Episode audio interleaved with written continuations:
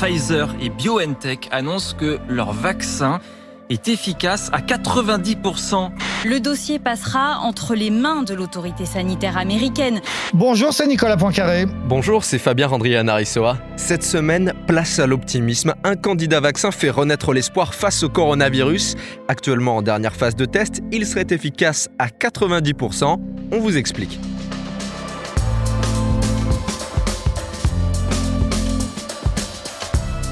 À peine un an après les premiers cas de Covid-19 qu'il est déjà question d'un vaccin testé sur 40 000 personnes. Sans crier victoire trop vite, c'est déjà une révolution. Trois bonnes raisons d'écouter ce podcast avec Nicolas. Alors tout est passionnant dans cette affaire. Un, c'est une première médicale, une innovation scientifique, génétique. Je vais essayer de vous expliquer. Deux, euh, l'histoire des inventeurs de ce vaccin est assez incroyable. C'est un couple de médecins allemands d'origine turque. Je vais vous raconter leur histoire. Et puis trois, on va voir quand et comment ce vaccin pourra être distribué. Expliquez-nous le monde. Un podcast RMC. Nicolas Poincaré. Fabien Randrian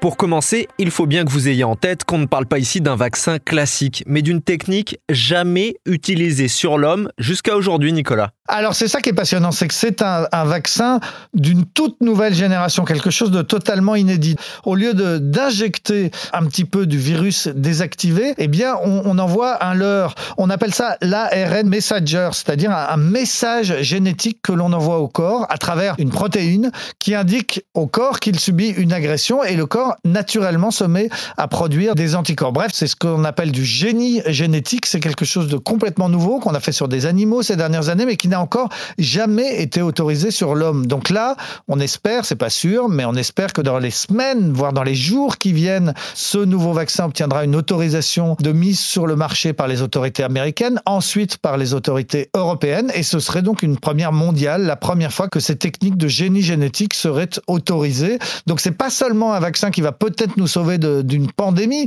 euh, gravissime, c'est aussi un grand pas en avant pour la science. Alors il y a deux laboratoires qui travaillaient là-dessus, celui qu'il a trouvé euh, donc en Allemagne, et puis un autre qui s'appelle Moderna, qui est un grand labo euh, américain qui est dirigé par un Français qui lui aussi travaille exactement sur les mêmes techniques et qui pourrait d'un jour à l'autre euh, lui aussi expliquer qu'il a obtenu des résultats.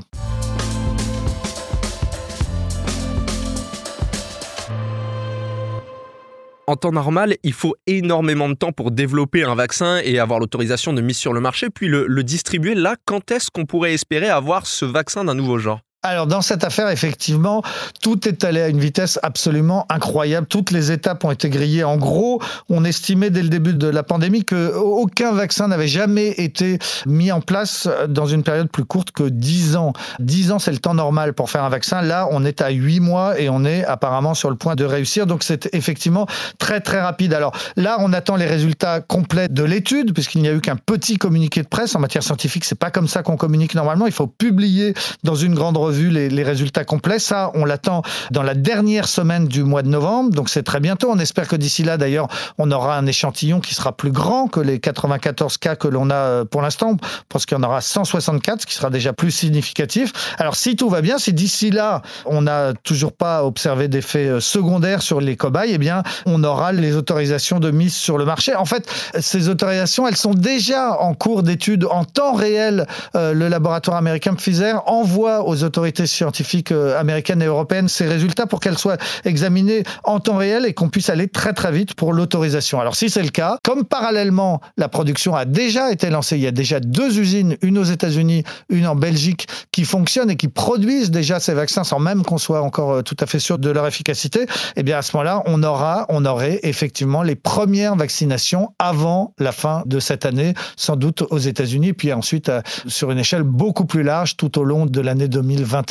On pense que 50 millions de doses seront disponibles juste après Noël et que 1 milliard 300 millions de doses pourraient être distribuées euh, dans le monde entier au cours de l'année 2021. Euh, Pour savoir combien de patients ça fait, il faut diviser par deux puisque chaque patient doit recevoir deux doses. Donc 1 milliard 3, ça ferait 650 millions de, personnes qui pourraient être vaccinées l'an prochain. Alors simplement, ce ne sera pas simple parce qu'il y a une difficulté technique, c'est que ce vaccin, il demande d'être conservé par des température extrêmement basse. Il ne se conserve qu'à moins 70 ou moins 80 degrés. Donc c'est beaucoup, beaucoup plus froid que votre congélateur. Donc il va falloir eh ben, trouver des solutions. En Allemagne, par exemple, on est déjà en train de réfléchir à construire des grands centres de vaccination qui seront euh, équipés de super, super freezer, congélateurs pour garder ce médicament au froid. Petite précision avant d'aller plus loin au sujet de l'essai clinique. Quand on dit que le vaccin a été testé auprès de 40 000 cobayes, ça ne veut pas dire qu'on les a tous vaccinés avant de les envoyer lécher les barres du métro. Non, mais il y a bien tout de même 40 000 cobayes qui participent à, cette expérience. C'est ce qu'on appelle un essai de phase 3, c'est-à-dire à, grande échelle. Alors, 40 000, ben, on les a divisés en deux, deux groupes de 20 000. Le premier groupe a reçu le vaccin et le deuxième groupe, un placebo, c'est-à-dire un morceau de sucre, un faux vaccin. Ensuite, on n'aura pas inoculé le coronavirus parce que ça serait absolument interdit d'un point de vue éthique. Il suffirait qu'un seul meure et on les traiterait d'assassins. Donc, on a tout simplement laissé vivre ces deux groupes. On les a laissés naturellement euh, choper euh, le virus. Alors, 94 d'entre eux, au bout de trois semaines, ont effectivement attrapé ce virus. Et c'est ça qui est intéressant, c'est de voir la différence. Combien sont dans le groupe qui a eu le vaccin et combien sont dans le groupe placebo. Et là, eh bien, c'est assez spectaculaire puisque 90% d'entre eux sont euh, dans le groupe qui n'a pas reçu le vaccin. Pour être précis, donc sur les 94 qui ont été contaminés, 86 n'ont pas reçu le vaccin et 8 seulement ont reçu le vaccin. Donc c'est un tout petit échantillon, hein. 94 personnes, ça fait vraiment pas beaucoup, mais un rapport de 1 à 10, donc entre ceux qui ont été contaminés et ceux qui ne l'ont pas été. C'est pour ça qu'on parle de 90% d'efficacité. À titre de comparaison, il y a des vaccins beaucoup plus efficaces, comme par exemple la rougeole, où on est à 97% d'efficacité, mais il y en a qui le sont beaucoup moins. Et par exemple, la grippe, selon les années, le, vaccin contre la grippe est, est efficace à entre 40 et 60% et on estime déjà que ça suffit à vacciner les gens.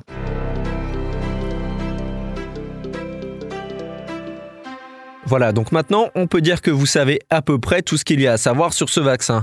Mais ce ne serait pas une belle histoire si on n'ajoutait pas celle du couple qui a fait cette incroyable découverte. Oui, alors ce sont deux médecins qui sont d'origine turque et qui travaillent en Allemagne. Lui, il s'appelle Ugur Şahin, il a 55 ans, il est né en Turquie, euh, il a immigré en Allemagne pour rejoindre son père qui était ouvrier chez Ford à Cologne. Il rêvait de faire médecine, il a découvert la science dans des revues de vulgarisation pour enfants qui à la bibliothèque de son église catholique. Enfin bref, il rêvait de faire médecine et, il a réalisé son rêve et même au-delà puisqu'il est devenu chercheur, chercheur reconnu spécialiste du cancer. Dans une petite ville qui s'appelle Hombourg, qui est près de la, frontière française, il a rencontré au cours d'un stage une femme qui avait le même parcours que lui puisque elle aussi était euh, une immigrée turque qui avait fait euh, médecine. Elle s'appelle Oslem Tourechi. Ils sont tombés amoureux. Ils se sont mariés. La petite histoire raconte qu'ils étaient en pleine recherche le jour du mariage et qu'ils ont interrompu leur recherche juste le temps de foncer à, la mairie, de signer les papiers à l'état civil et de vite retourner au boulot. Voilà comment ils se seraient euh, mariés. En tout cas, ils ont développé ensemble une première euh, société, une start-up qui a mis au point un médicament extrêmement innovant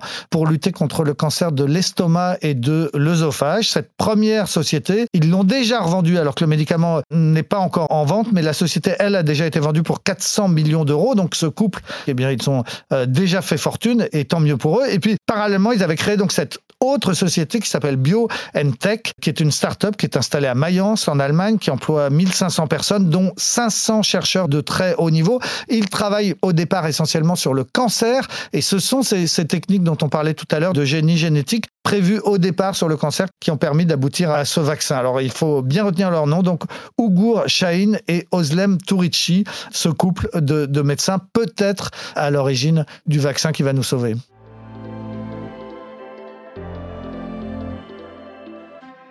Une découverte scientifique prometteuse, une belle histoire d'amour.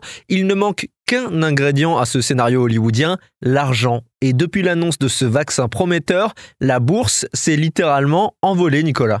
Ah oui, ça a été un séisme dans le monde de la finance. Rarement un simple communiqué d'un laboratoire euh, médical a, eu autant de conséquences financières. Donc effectivement, les bourses se sont envolées. Il y a des groupes comme LVMH, parce que c'est l'industrie du luxe et du tourisme qui va peut-être redémarrer. Donc Bernard Arnault euh, euh, s'est enrichi en quelques heures de 9 milliards d'euros. Je ne sais pas si vous imaginez, ça veut dire, c'est un peu théorique, hein, parce que c'est la valeur boursière qui a augmenté, mais enfin, ça veut dire quand même qu'il s'est enrichi lundi, Bernard Arnault, d'environ 100 000 euros par seconde. Vous comptez jusqu'à 3, 1, 2, 3, vous avez gagné 300 000 euros. Enfin bref, c'est un séisme financier. Parallèlement, d'autres ont perdu de l'argent. Jeff Bezos à Amazon. Pourquoi? Bah Parce que euh, si, si l'économie redémarre, on aura un petit peu moins besoin d'Amazon. Le pétrole a explosé parce que les boursicoteurs, les, les marchés financiers anticipent déjà que l'économie mondiale va redémarrer et donc aura besoin de, pétrole. Bref, un, choc euh, terrible. Parallèlement, eh ben, euh, tant mieux pour eux, le couple de médecins turcs en Allemagne, bah, eux aussi, forcément, ils s'apprêtent à gagner beaucoup, beaucoup d'argent et leur petite start-up est déjà valorisée maintenant à 25 milliards de dollars.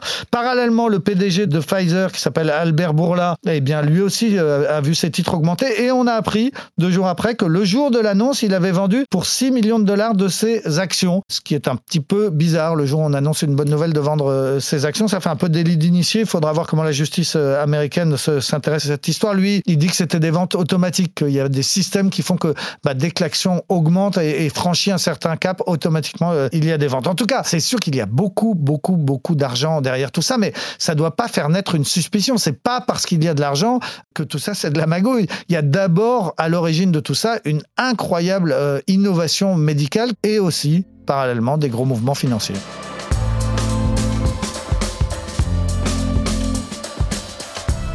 C'est la fin de ce nouvel épisode d'Expliquez-nous le monde. Si ce podcast vous a plu, abonnez-vous. Nous sommes sur toutes les plateformes de streaming, sur le site et l'application RMC. Parlez-en autour de vous. Prenons soin de nous, lavons-nous les mains parce que le vaccin n'est pas tout à fait prêt encore. À la semaine prochaine, Fabien. À la semaine prochaine. Retrouvez Nicolas Poincaré dans Apolline Matin. Tous les jours à 6h20 et 7h50 sur RMC.